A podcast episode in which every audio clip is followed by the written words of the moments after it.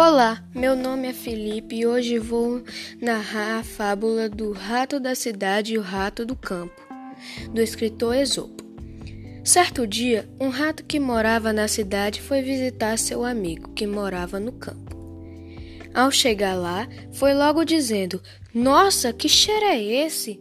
Quanta sujeira! Olha para essa comida, parece até que veio do lixo. Como você consegue morar nesse lugar, amigo?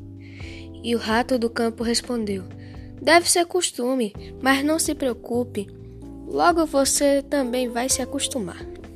No dia seguinte, o rato da cidade voltou para sua casa e pediu que o amigo fosse visitá-lo.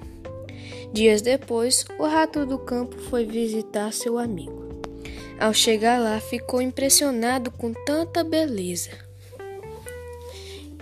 e o seu amigo convidou ele para jantar. Havia queijo e pães de todos os tipos. O jantar está servido, aproveite, disse o rato da cidade.